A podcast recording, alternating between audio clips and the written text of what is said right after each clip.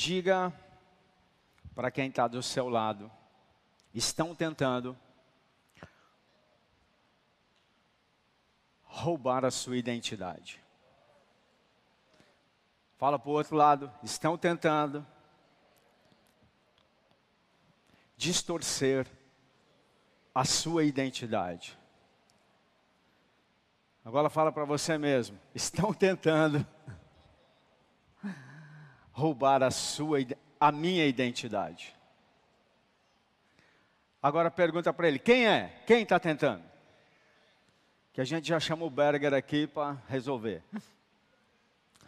Querido, se fosse fácil identificar, se fosse uma pessoa, uma situação, era muito fácil a gente resolver isso. Se essa ação de nos pressionar para distorcer e roubar a nossa, a nossa identidade tivesse uma só fonte, uma só pessoa, um só lugar, era muito fácil de resolver. Mas nós estamos falando de um sistema, várias pessoas, várias situações, uma forma de pensar, filosofias. Quantos estão pensando na conta? Quantos estão pensando enquanto estão devendo? Eu quero você olhando aqui para mim, zóio no zóio. Estou vendo algumas pessoas preocupadas com outras coisas. Ei, a conta vai continuar lá, tá? Ela não some. Agora, você pode receber uma palavra de Deus aqui que vai te dar estratégia para pagar ela. Então, conecta em mim. Estão tentando distorcer a sua identidade. Se alguém faz você acreditar que você é alguém que não é, você se perdeu. A conta vai dobrar. Hoje existe uma pressão muito grande de vários pensamentos, mídia, pessoas, falas, filosofias, tudo pressionando para distorcer e roubar a nossa identidade. Nos levando, e eu vejo pessoas expressando comportamentos, atitudes, que mostram claramente que elas estão perdendo a sua identidade uma nova forma de enxergar a vida. Já viu isso?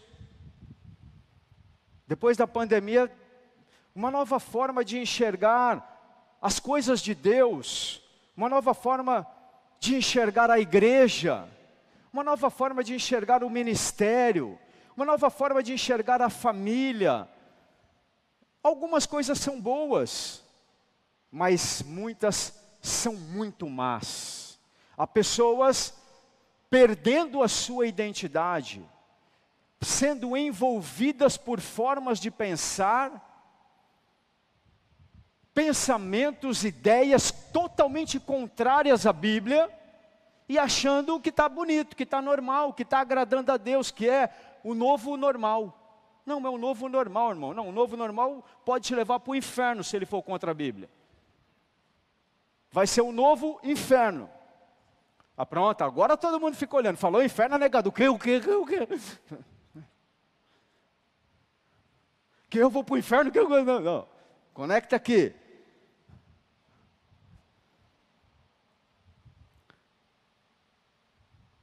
E mais do que é, ouvir, eu vejo muitas pessoas falando essas coisas ouvem coisas totalmente antibíblicas. Por exemplo, tem até gente falando palavrão, irmão. Depois da pandemia começou a falar palavrão. Não, é o novo normal, agora pode falar palavrão. Não, eu sou, eu estou renovado. Está renovado? Você está endemoniado. Eu demorei meses para conseguir parar de falar palavrão quando eu me converti, porque de cada quatro, três era palavrão. Uma linguagem chula, uma linguagem que expressa não só palavrões, mas expressa falta de fé, falta de temor. E acha normal, não, não, isso não é você. Essa não é a sua identidade. Estão tentando distorcer. Amém? Quantos perceberam isso? Não na sua vida, porque eu sei que você não, irmão, mas em outras pessoas. Você eu sei que está tudo certo. Porque ver o nosso erro é mais difícil, mas o do outro é bem facinho.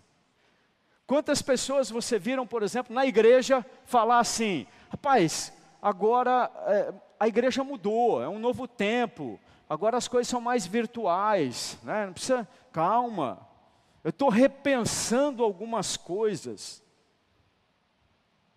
Ouviram alguém? É alguém que está passando por uma transformação na sua identidade, que pode ser boa ou pode ser muito ruim.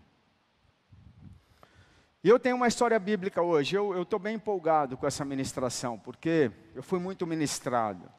A história de quatro jovens judeus que passaram por uma situação muito difícil, escravos, foram exilados na Babilônia, forçados a fazer coisas terríveis, muito pior do que a pandemia, pressionados a, for, a trocar a sua identidade. Eles foram forçados ao extremo a deixar de pensar como pensavam, a deixar de falar como falavam, a deixar de agir como agiam, a mudar a sua cultura.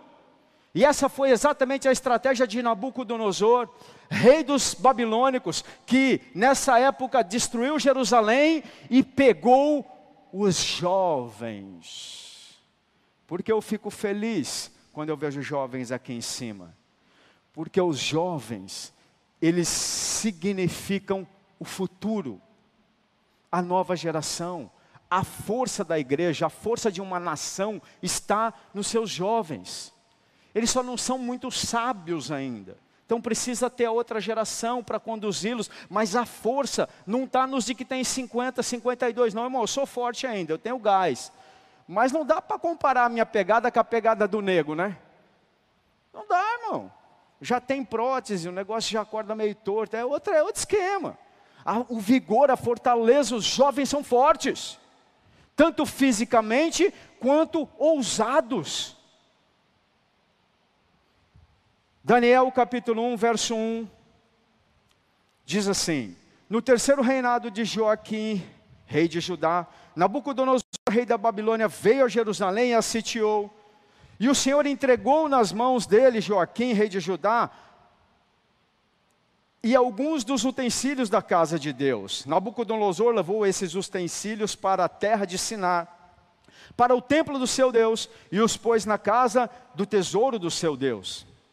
Depois o rei ordenou a Aspenaz, chefe dos eunucos, que trouxesse alguns dos filhos de Israel, da linhagem real, dos nobres, jovens, sem nenhum defeito, de boa aparência, sábios, instruídos, versados no conhecimento, e que fossem competentes para servirem no palácio real, e que lhes ensinassem, presta atenção, Nabucodonosor tomou Jerusalém e ele falou: pega a nata, pega os melhores jovens que tiverem, os mais sábios, aqueles que você bate o olho e fala: Isso aqui, pega, como, é, como eu vi hoje aqui, pega a Bárbara, ela tem que ficar aqui, ó, essa menina tem futuro. Pega Vitinho, pega Fulano, pega esse, pega os, aqueles jovens, pega e traz, e faça o seguinte com eles.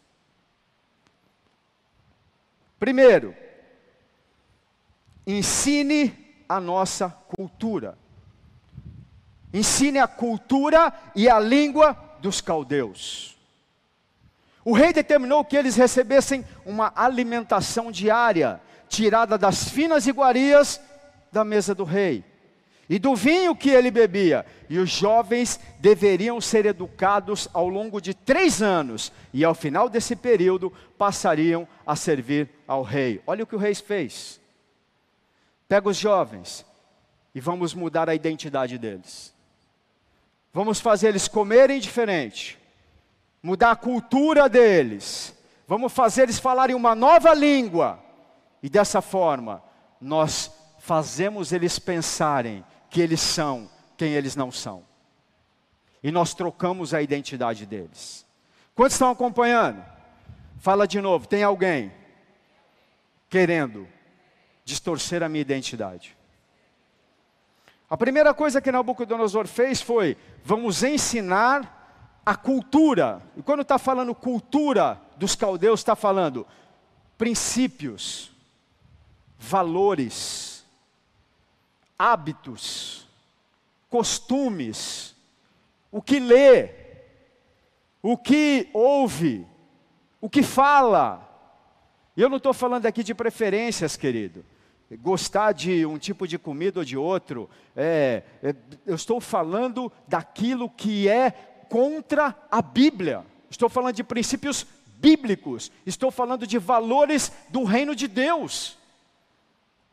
Isso é uma cultura, uma cultura de temor a Deus. O oposto é uma cultura de incredulidade. Você percebe isso nas fala, na fala da pessoa. Você percebe isso nos comportamentos dela, se ela teme a Deus ou não.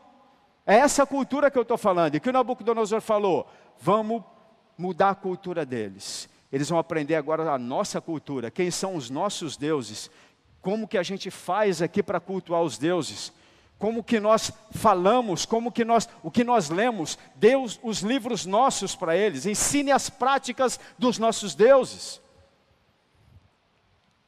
Todos os dias, querido, você e eu somos bombardeados com afirmações, insinuações, pensamentos, contrários à Bíblia.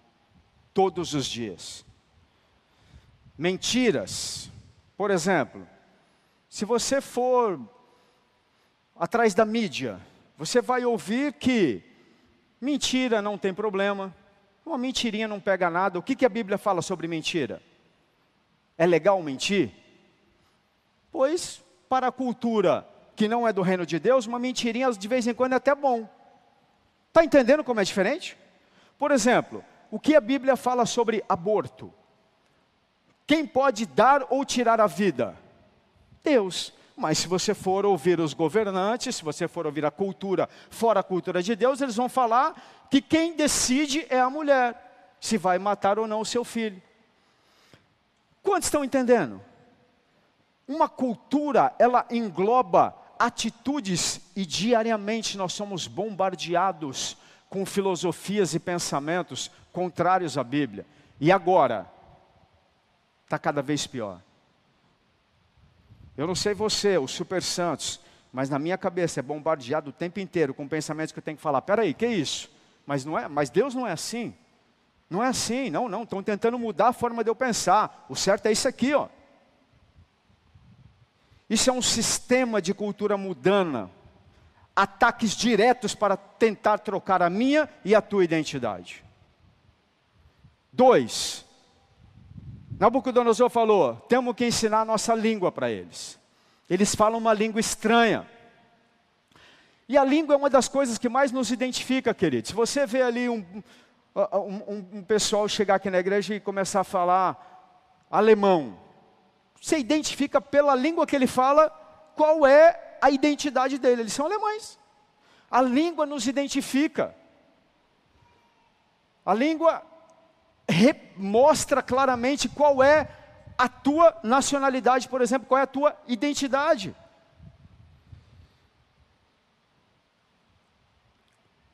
Pois muito nos dias de hoje estão passando a falar uma língua estranha. Quisera eu que fosse a língua dos anjos. É uma língua estranha é uma língua incrédula, é uma língua que fala chocarrices, deboches, incredulidade, blasfêmias, palavrões, como eu falei, desrespeito, expressa até falta de temor. Muitos mudaram o jeito de falar, isso eu tenho ficado assustado. E não é só fora da igreja, não, é dentro da igreja também. A terceira coisa que Nabucodonosor falou: temos que mudar a comida deles. Eles vão comer o que a gente come. E a comida está ligada a o que você, o que te alimenta, o que te sustenta. E eu não vou ficar falando aqui só da parte física, isso também. Porque, querido, você é o que você come, ponto, fisicamente. Tá? A culpa de você estar tá com o seu diabetes lá em cima, com as suas taxas de eh, tudo errado, não é o capeta é o tanto de gordura e açúcar que você está comendo. Ponto. Tão simples assim, não se ofenda. Mas é fato, eu não vou falar da alimentação. Ah, o capeta é terrível. O meu diabetes está não sei quanto. Ah, o capeta é terrível. O meu colesterol está não sei quanto. Sim, e a, e a, picanha, e a gordura, e a alimentação horrível que você tem, não, é, é, o capeta? É nada, irmão. É você que está tá, tá viajando. Mas eu não vou falar disso. Isso aí fica para um outro dia. Aliás, eu quero trazer um médico aqui para pregar para vocês, um, um nutrólogo. Eu quero falar daquilo que nós ingerimos espiritualmente. Querido, o que tem de lixo sendo ofertado nas redes sociais, em nome de Deus, é brincadeira. E a, e a moçada só se alimentando do lixo da Babilônia, da comida imprópria. Cara, é coaching de de para tudo, tem coach para tudo, tem coach para aprender a jogar futebol, tem coach para aprender a ganhar dinheiro, tem coach para aprender a ser crente, tem crente pra, coach para aprender a ensinar a Bíblia, tem coach, cara, é tudo, mas tem uns que são bons, mas tem uns que falam cada besteira. Quando entra na questão espiritual, meu irmão, tem cada pastor que é só misericórdia, falando coisas descaradamente contra a Bíblia. Cuidado com a alimentação, a alimentação muda a tua identidade. Você escuta uma pessoa que está lá, PR na frente, falando uma besteira desse tamanho, e aí sai falando, achando que aquilo é de Deus e não é.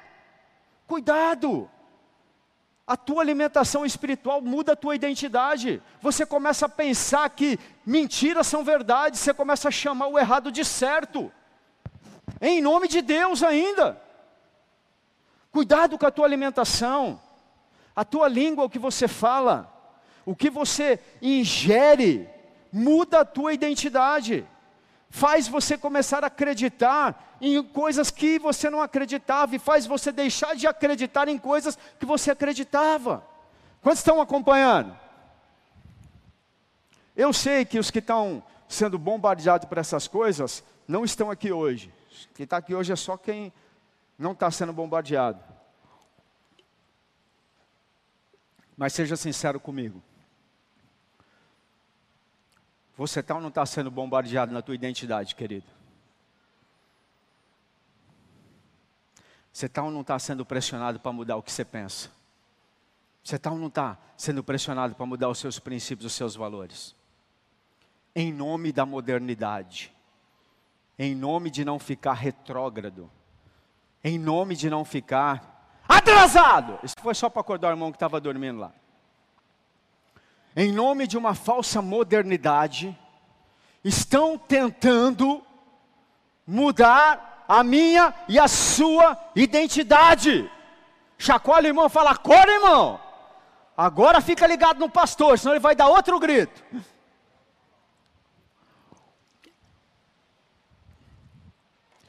Irmão, teve uns três que pularam, foi bonito. Não era para você, era para o outro que estava dormindo do lado. Se conecta aqui, que eu vou para o ponto mais importante agora. Sabe o que Nabucodonosor, por último, depois do verso 5 no verso 6, sabe o que ele manda trocar? Quem é crente mesmo, conhece a Bíblia. O que, que ele mandou trocar? Além disso que eu falei. Não, sem ler, mano. Vai ler, não que não vale. O que mais identifica uma pessoa? pastor Jeta já falou, o nome. O teu nome te identifica mais do que qualquer coisa, você é conhecido pelo teu nome. Quando sai uma lista, vou ver se eu passei no concurso, lá tá, tem que estar tá lá o teu nome. Quantos já passaram por isso? Alguém chama o teu nome, nem é você, mas você. Porque é o teu nome. Nabucodonosor falou: tem que trocar o nome deles. Porque o nome identifica e eu quero que eles não sejam mais conhecidos como eles eram. Daniel significa Deus é meu juiz. Nabucodonosor falou, agora vai chamar Beltzazar, significa Baal é o meu protetor. Ananias significa Deus é gracioso agora vai chamar Sadraque, significa inspirado pelo Deus Lua. Misael significa Deus é meu socorro.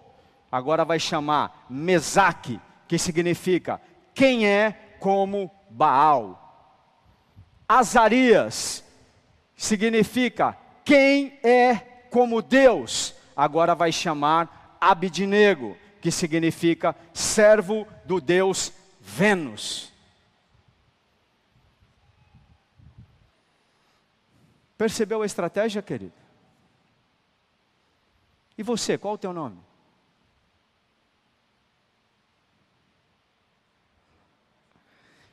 Qual o teu nome?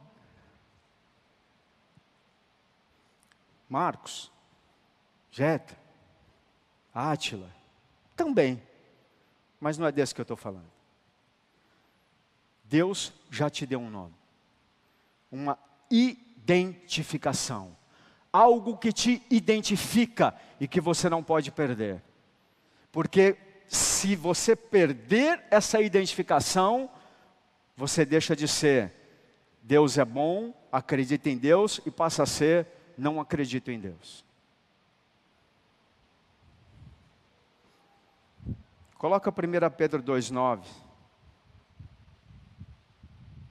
O mundo vai tentar mudar o seu nome, mas Deus já te deu um nome, uma identificação, uma nomenclatura, uma identidade. Vocês, porém, serão geração eleita, sacerdócio real, nação santa, povo adquirido para que anuncieis as virtudes daquele que vos chamou. Deus te chama por esse nome. Ele te chama de geração eleita, sacerdócio real, nação santa e povo adquirido. Vão tentar dizer para você que você não é geração eleita. Vão tentar trocar o teu nome. Vão tentar dizer para você que você não foi chamado por Deus. Que você não foi eleito por Deus. Quando Ele te chama, quando diz que você é geração eleita, Ele está falando, eu te chamei. E vão falar, sabe o que para você? Que chamou o quê, cara? Quem te chamou foi o pastor, quem te chamou foi o irmãozinho que te convidou, não foi Deus, não. Que conversa é essa? Você não foi chamado por Deus, não. Quem te chamou foi. Pois Deus te chama pelo teu nome. Você é eleito, querido. Eleito é chamado, é escolhido. Você não é qualquer um, não. Você tem uma identificação sobre você, tem uma marca. Esse aqui foi chamado por Deus. Geração eleita sacerdócio real, vão tentar te convencer que você não tem acesso a Deus. O sacerdote é aquele que está na presença de Deus. Mas você foi chamado para estar na presença dEle, ministrar na Sua presença, representar outros diante dEle, a sua família, os seus amigos, os seus irmãos. Salmo 104 diz: fazes a teus anjos ventos e a teus ministros labaredas de fogo. Você é sacerdote, querido. Você é um ministro. Deus te chama por esse nome, Ele te fala: você é um sacerdote. Você tem acesso. O mundo vai dizer que é uma besteira. Que negócio que fala com Deus o quê? Que negócio que ouve Deus o quê? Que negócio de pregar o Evangelho o quê? Que negócio de chamar outros para quê? Estão tentando roubar a sua identidade. Estão tentando fazer você acreditar que não é um sacerdote. Todos aqui são sacerdotes. Vou anunciar uma coisa aqui. Homens, todos, ficam em pé.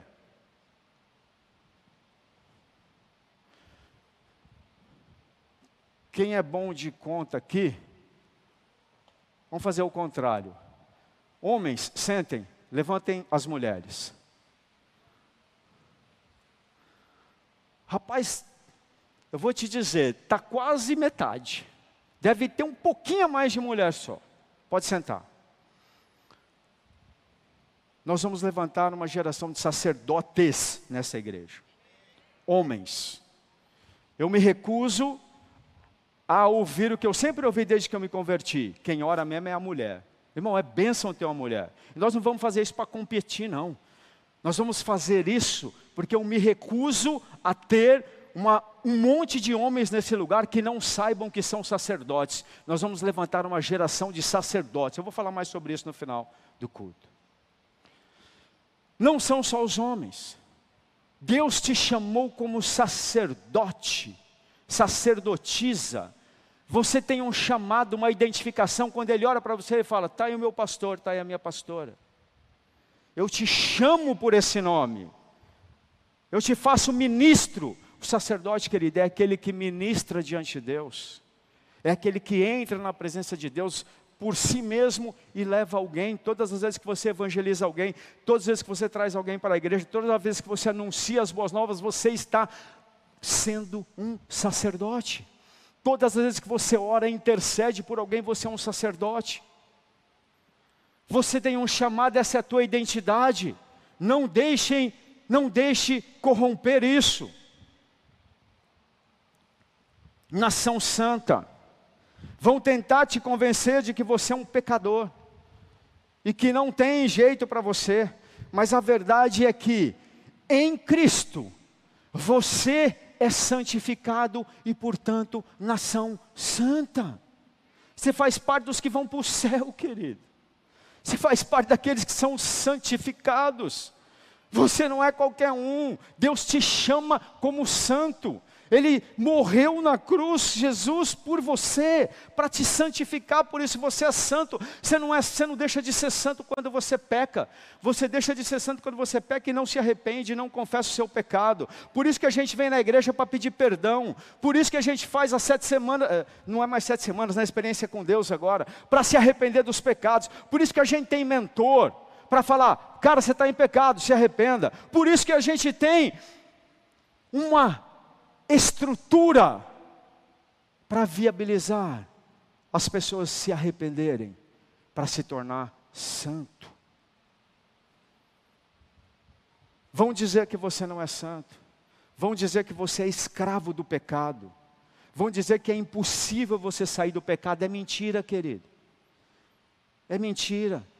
Eu já saí do pecado da mentira, eu consegui ser liberto do, do pecado das drogas, eu consegui ser liberto do pecado da escravidão, eu consegui. Por que, que você não pode? Você vai ser liberto. E não sou só eu. Tem muitas pessoas aqui que foram libertos. Estava conversando outro dia com o Mozart, me contou um pouco o testemunho dele. Alto envolvimento com drogas, foi totalmente liberto. Está limpo há quanto tempo, meu irmão? 11 anos. Está aí. Por que, que você que está preso nas drogas não pode ser liberto? Lógico que pode. Você é santo, você foi chamado para ser santo. Deus olha para você mesmo quando você está drogado e fala: é santo, é santo.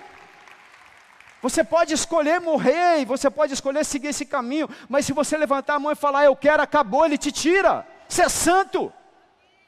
Não deixe falar o contrário. Isso é verdade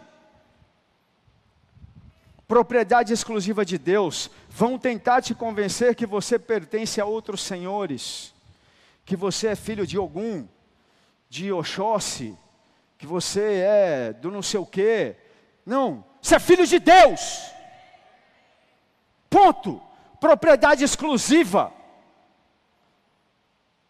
É meu e ninguém toca. Se você se relacionar com Ele, entrar na presença de Deus como sacerdote, meu irmão, as asas dele vêm sobre você. Nem o cão chupando manga virado do avesso encosta. Já viu o cão chupando manga virado do avesso? Nem eu, mas é o pior demônio que existe, eu quis dizer.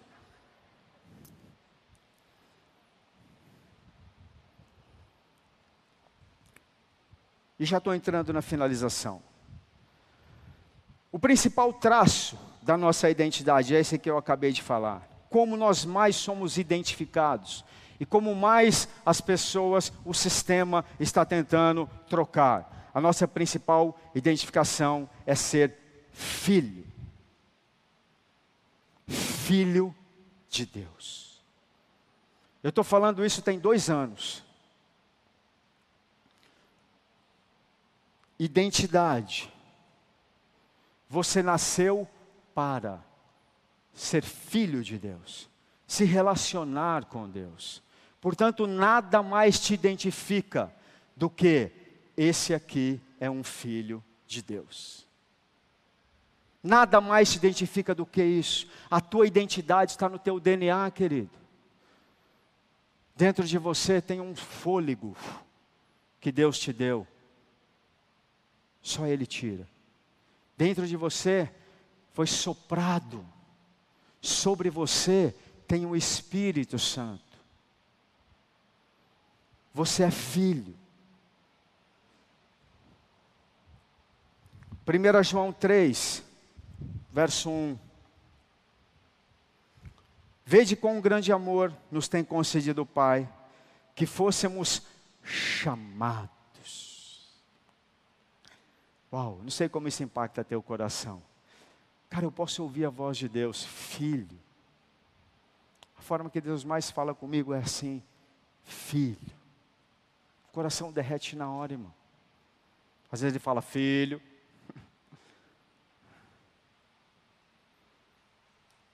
Quando a gente aprende a ouvir a voz do Pai, você sabe muito bem o que, que ele está querendo dizer com a entonação. Agora, você quer ver matar mesmo? É quando você está tudo errado. Você chega achando que vai tomar uma lapada. Porque se fosse o pai natural, ia dar uma surra. Ele vira e fala: Filho, eu te amo.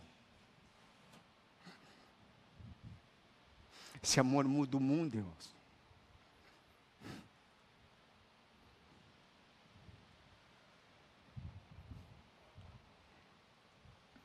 Só que não para aí. Põe Apocalipse no capítulo 2.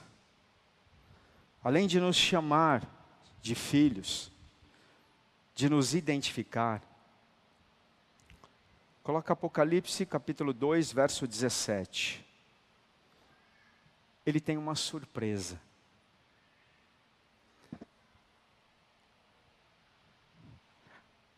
Quem tem ouvidos, ouça o que o Espírito diz às igrejas. Ao que vencer, darei eu a comer do maná escondido. Eu já fiquei pensando, o que é um maná escondido, meu irmão? O maná que a gente conhece na Bíblia era algo essencial para eles sobreviverem. Era aquilo que assim, eu não tinha nada e supria eles. Era algo extraordinário, era um milagre. Imagina o maná lá como é que vai ser. E dar-lhe uma pedra branca e na pedra um novo, um novo nome. O qual ninguém conhece, senão aquele que o recebe. Além de nos chamar de filhos, ele tem algo especial na eternidade, uma forma especial que ele vai me chamar e que vai te chamar. Um nome.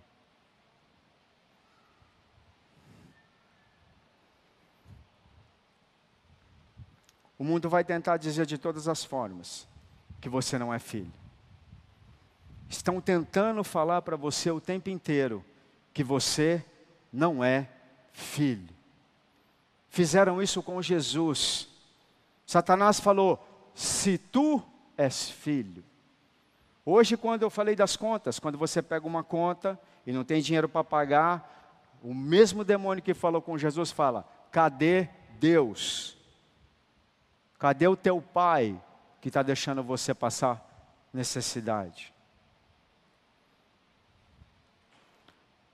O sistema, as filosofias, principalmente nas horas mais difíceis, vão falar que você não tem pai, que você não é filho. Fizeram isso com Daniel, trocaram até o nome dele. E no entanto, ele escreveu o livro de Daniel, e todas as vezes que ele se referencia a ele mesmo no livro, ele nunca se chamou de Beltzazar. Baal é o meu protetor, mas ele se chamou de Daniel, escolhido de Deus. Se você passar a se enxergar como as pessoas estão falando para você se enxergar, você perdeu a sua identidade.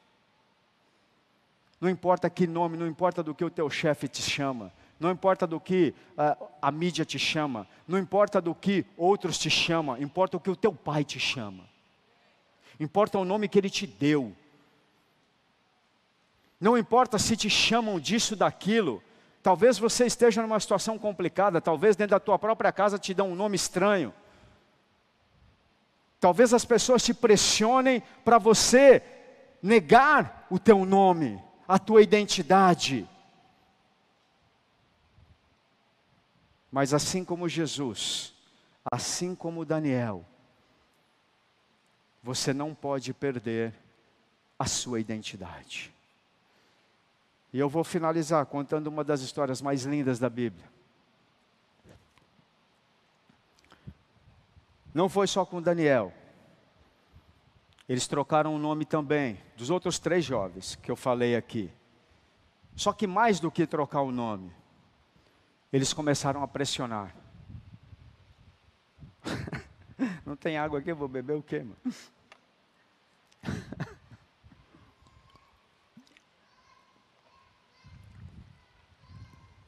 Nabucodonosor mandou fazer uma estátua dele mesmo.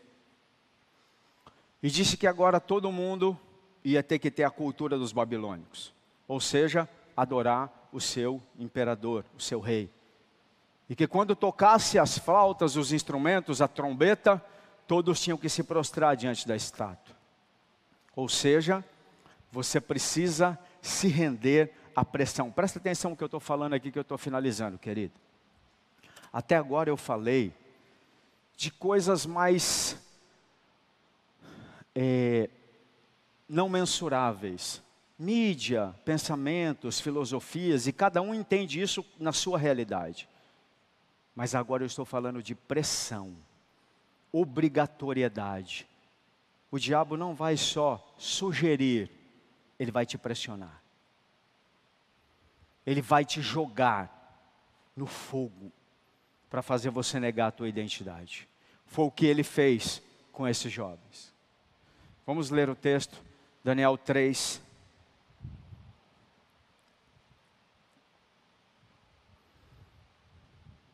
O rei Nabucodonosor fez uma estátua de ouro, cuja altura era 60 côvados. Isso aqui é maior do que a estátua do Padre Cícero. E a sua largura de seis côvados. Levantou-a no campo de Dura, na província da Babilônia. E o rei Nabucodonosor mandou juntar os sátrapas, os prefeitos, os presidentes, os juízes, os tesoureiros, os conselheiros, os oficiais de todos os governadores da província. Chamou todas as autoridades. Para que viessem à consagração da estátua que o rei Nabucodonosor tinha levantado. Ele foi fazer uma festa para inaugurar a estátua dele mesmo. E chamou todo mundo. Então se ajuntaram os sátrapas, a galera toda. Verso 4. Para a consagração da estátua. Ah, é, e o arauto a pregava em alta voz. Todo mundo reunido, a estátua lá para inaugurar. O arauto, ordena-se a vós, ó povos, nações e gente de todas as línguas. Quando ouvirdes o som da buzina, do pífaro, da harpa, da sambuca, do saltério, da gaita de folhas, de toda sorte de música, vós vos prostrareis e adorareis a imagem de ouro que o rei Nabucodonosor tem levantado. E qualquer que não se prostrar e não adorar, será na mesma hora lançado dentro do fogo, é fornalha de fogo ardente. É um forno pegando fogo quente. Portanto, no mesmo instante em que todos os povos ouviram o som da buzina, do pífaro, da harpa, da sambuca, do saltério e de toda sorte de música, se prostraram todos os povos, nações e línguas, e adoraram a estátua de ouro que o rei Nabucodonosor tinha levantado. Ora, no mesmo instante, se chegaram alguns homens caldeus e acusaram os judeus. E falaram e disseram ao rei Nabucodonosor: Ó rei, viva eternamente. Tu, ó rei, fizeste um decreto, pelo qual todo homem que ouvisse o som da buzina pífaro pode passar. E qualquer que não se prostrasse e adorasse, seria lançado dentro do forno da fornalha de fogo ardente. E há uns judeus aqui que tu constituísse sobre os negócios da província da Babilônia, Sadraque, Mesaque e Abidinego, os três amigos de Daniel. Esses homens, ó rei, não fizeram caso de ti, estão te ignorando, e teus deuses não servem, nem a estátua de ouro que o Senhor levantou, eles adoram. Então Nabucodonosor, com ira e furor, mandou chamar Sadraque, Mesaque e Abednego, que na verdade não eram Sadraque, Mesaque e Abednego, mas era o nome já que o rei chamava eles. E trouxe esses homens perante o rei. Falou Nabucodonosor e lhe disse: É de propósito, ó Sadraque, Mesaque e Abednego, que vós não serves a meus deuses, nem adorais a estátua de ouro que eu levantei? Agora, pois, se estáis prontos, quando ouvirdes o som da buzina, do pífaro, da cítara, da harpa, do saltério, da gaita de folhas e de toda sorte de música, para vos prostrardes e adorardes a estátua que eu fiz, bom é. Mas, se não adorares, sereis lançados na mesma hora dentro do forno de fogo ardente. E quem é o Deus que vos poderá livrar das minhas mãos? Para aí. Querido, eu te disse que estão tentando mudar a sua e a minha identidade. E há coisas que são sutis, notícias, opiniões, professores, autoridades, mas há coisas que são descaradas e elas vão te pressionar. Aqui é o extremo. Ou muda de identidade, ou morre. Ou cede, ou morre. Eu não sei o que você está vivendo, mas eu sei que o mesmo espírito que agia atrás de Nabucodonosor está hoje pressionando e levando muitas pessoas a escolherem morte ou perda da identidade.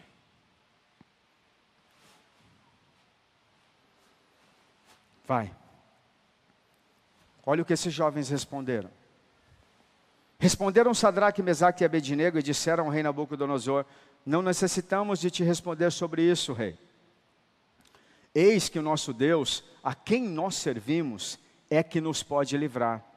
Ele nos livrará do fogo, do forno de fogo ardente e da tua mão, ó rei. E se não fica sabendo, rei, que não serviremos aos teus deuses, nem adoraremos a estátua de ouro que levantastes eu vou fazer um acréscimo aqui. Mesmo você me chamando de Sadraque, mesmo você me chamando de filho da lua, eu não sou filho da lua. Mesmo você me ameaçando de morte, eu não vou mudar o que eu penso, o que eu gosto, o que eu creio e o meu nome. Vai.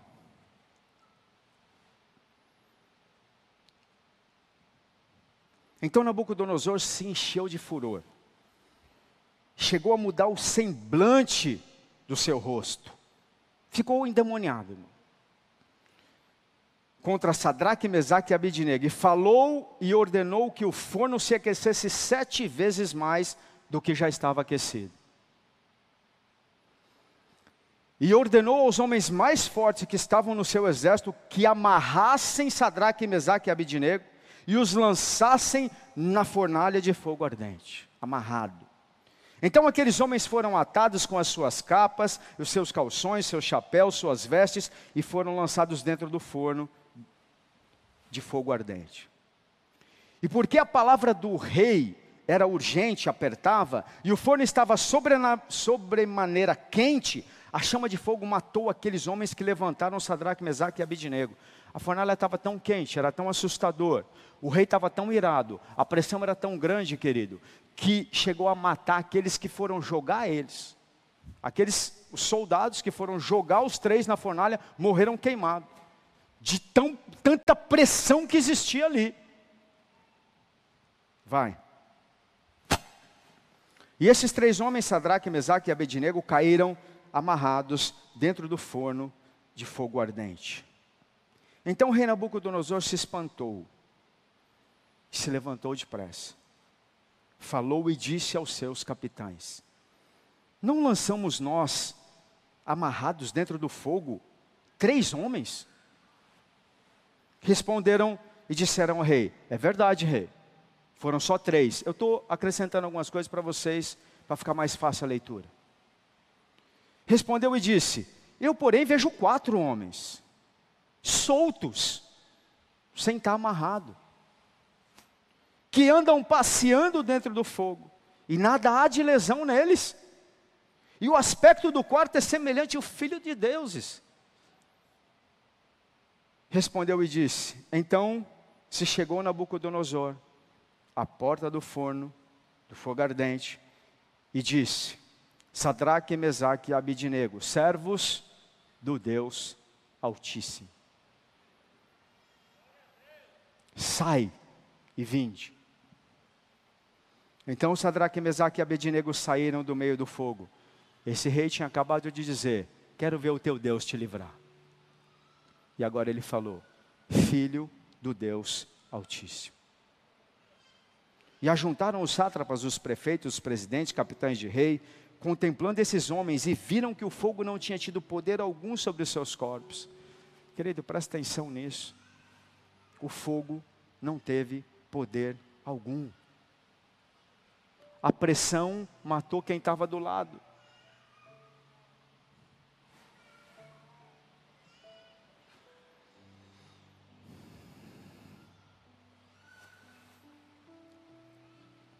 nenhum só cabelo da sua cabeça se tinha queimado, nem as suas capas mudaram, nem cheiro de fogo tinha passado sobre eles.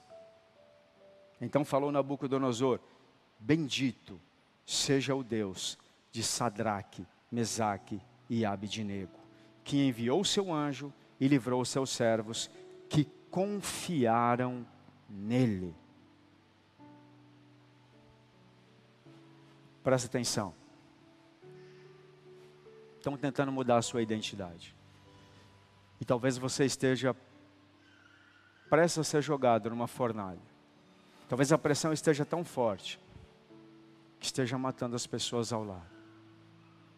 Estão te pressionando a fazer você mudar o que você pensa da igreja, o que você pensa de Deus, o que você pensa do teu chamado, o que você pensa do teu ministério, o que você pensa da sua saúde da sua família, estão tentando fazer você pensar, mudar o seu pensamento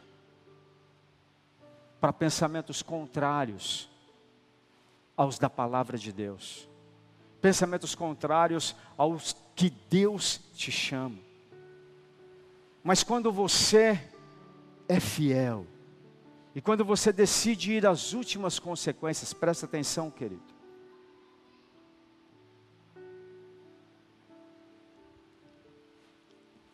a grande maioria não vai até as últimas consequências.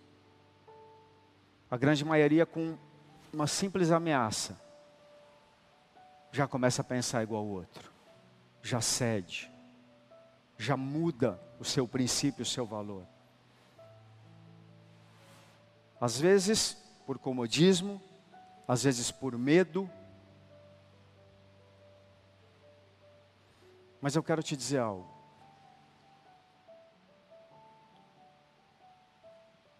Entristece meu coração ver pessoas serem enganadas pelo diabo. Porque isso é mentira, querido. A acusação que você está ouvindo, a pressão que você está passando, não importa quem está falando, aqui era o rei. É o teu teste, querido, para a tua promoção.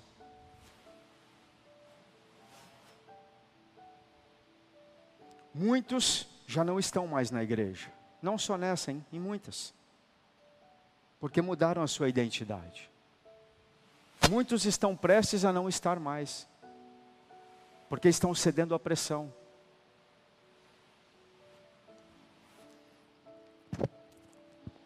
Estão falando aí do passaporte sanitário para poder entrar na igreja.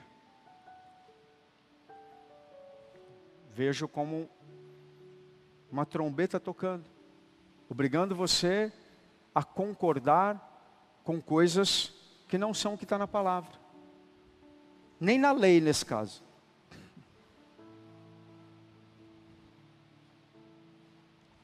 Estão querendo te privar de participar de culto. Quando a Bíblia diz que você deve participar de culto. Estão querendo achar, fazer você pensar que coisas que não são normais são normais. Está acontecendo hoje, nos nossos dias. Eu não sei em que nível, eu não sei quem está te pressionando. Estão querendo você, fazer você achar que casamento é algo que você pode desprezar, que nunca vai dar certo. Estão querendo fazer você acreditar que a família é uma família, é, é uma instituição falida. Estão querendo fazer tantas coisas, pressionando, e muitos estão cedendo, mudando a sua identidade, acreditando. Mas Deus te trouxe nesse dia, nesse lugar, para te dizer claramente: pode ser a fornalha que for, querido, pode ser o, a trombeta que for, pode ser o barulho que for, no filho dele, ninguém toca. Quantos e quantos testemunhos tiros que não foram dados, livramentos de acidente. Quantos e quantos testemunhos, quantas vezes Deus já me livrou da morte? Quantas vezes muitos aqui que eu estou pregando fazendo só assim, ó. Porque você sabe que o diabo queria te matar. Você sabe que você passou perto da morte. Mas a Bíblia diz: ainda que andeis pelo vale da sombra da morte, ainda que você passe muito perto, a sombra da morte, querido. Sombra da morte.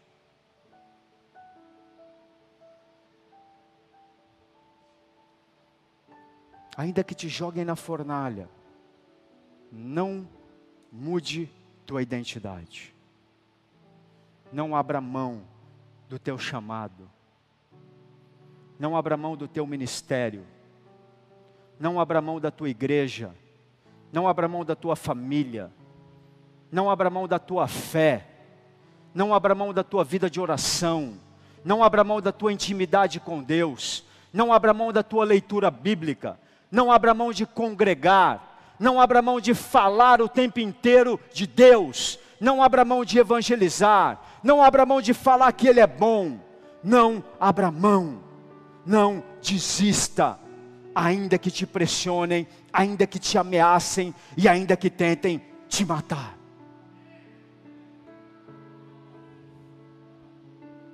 estão tentando mudar a tua identidade. Mas você decide se vai mudar ou não.